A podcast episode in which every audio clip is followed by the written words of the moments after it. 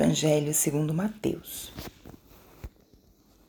Naquele tempo, Jesus falou às multidões e aos seus discípulos e lhes disse: Os mestres da lei os fariseus têm autoridade para interpretar a lei de Moisés.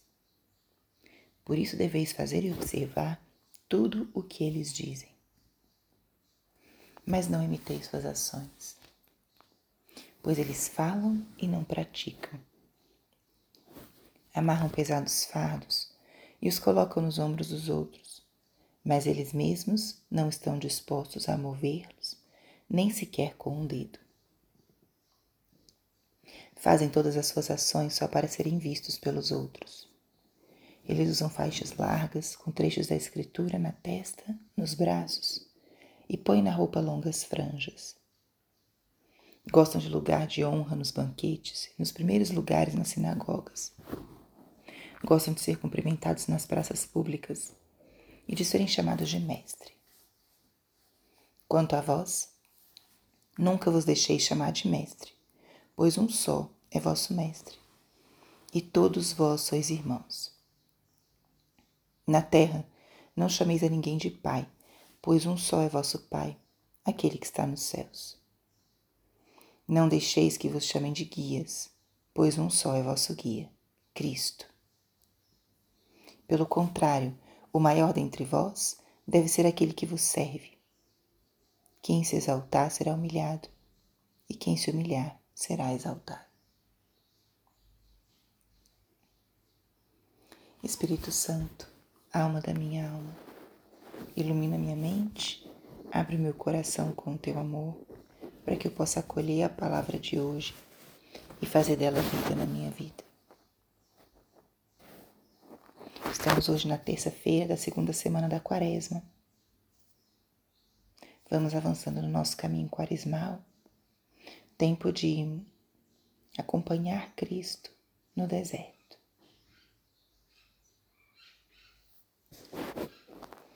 A liturgia, o Evangelho de cada dia, vai nos provocando, nos chamando a essa vivência quaresmal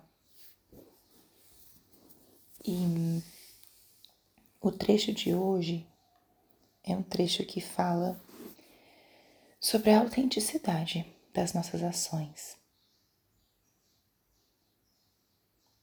Jesus aqui é muito duro e ao mesmo tempo muito claro.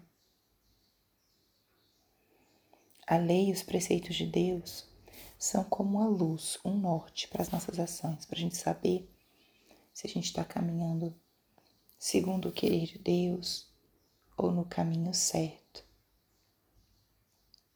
E Jesus faz um esclarecimento muito importante. O fato das pessoas não viverem o propósito de Deus não significa que ele não seja válido. Jesus aqui fala: os mestres da lei têm autoridade de interpretar a lei e por isso deveis observar o que eles dizem mas não imitei suas ações. A lei, ela nos é dada e ela não é relativa. A validade dela não depende do cumprimento, mas ela depende do valor que tem em si mesmo. Isso é importante porque temos, por vezes, uma adesão seletiva ao projeto de Jesus. Isso eu concordo, então eu vou viver. Isso eu discordo, então não. Ou isso é muito difícil para mim, então eu não vou viver. Ah, isso é tranquilo, então eu vou viver. Não funciona assim. A lei é um convite constante ao crescimento, à conversão. É um parâmetro objetivo que nos faz estar em constante movimento interior humano espiritual. Se fosse sempre fácil, como seria? Portanto, é importante olharmos para Cristo, para o chamado que Ele nos faz, para a proposta do Evangelho e lutar por viver isso. Se as lideranças, se as pessoas que são referência para mim não vivem, isso realmente desestimula, Mas o convite de Jesus não é imitar as pessoas, é a imitá-lo. Para quem nós devemos olhar? Para o Senhor. Quem nós devemos imitar? O Senhor. Agora, quando nós vivemos a propósito do Senhor e nos assemelhamos a Ele, nós também podemos nos inspirar mutuamente. Nos inspiramos uns aos outros. E isso é muito bom. Quando você vê na vida de alguém que ela vive aquilo que prega, que ela vive o que Jesus ensina, isso nos motiva, a gente também diz: é possível, eu também quero. Portanto, o Evangelho de hoje é um grande chamado a essa autenticidade de vida. E é um grande chamado a ter Jesus como mestre e modelo. Nosso olhar, nossa inspiração, nossa confiança devem estar nele. Porque se algo acontece e as pessoas falham porque somos falhos e pecadores, nos entristecemos, podemos até nos desanimar mas não perdemos o nosso norte. Quem é o teu norte? Quem hoje norteia as tuas escolhas e ações? Se for uma pessoa, por mais santa que seja, pois isso sempre é possível de falhas e quedas.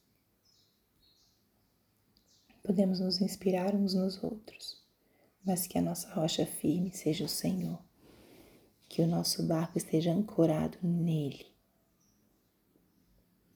E que ancorados nele nós possamos sim, esforçando-nos por viver o caminho dele, nos edificarmos mutuamente, sermos uns para os outros essa fonte de inspiração que também é necessária e que buscamos. Pense nisso hoje, onde você está ancorado, que seja em Cristo e como você está vivendo o que prega. Viva com coerência, porque por mais que você não seja a base, o solo firme de ninguém, você pode ser um estímulo e uma motivação. Glória ao Pai, ao Filho e ao Espírito Santo, como era no princípio, agora e sempre. Amém.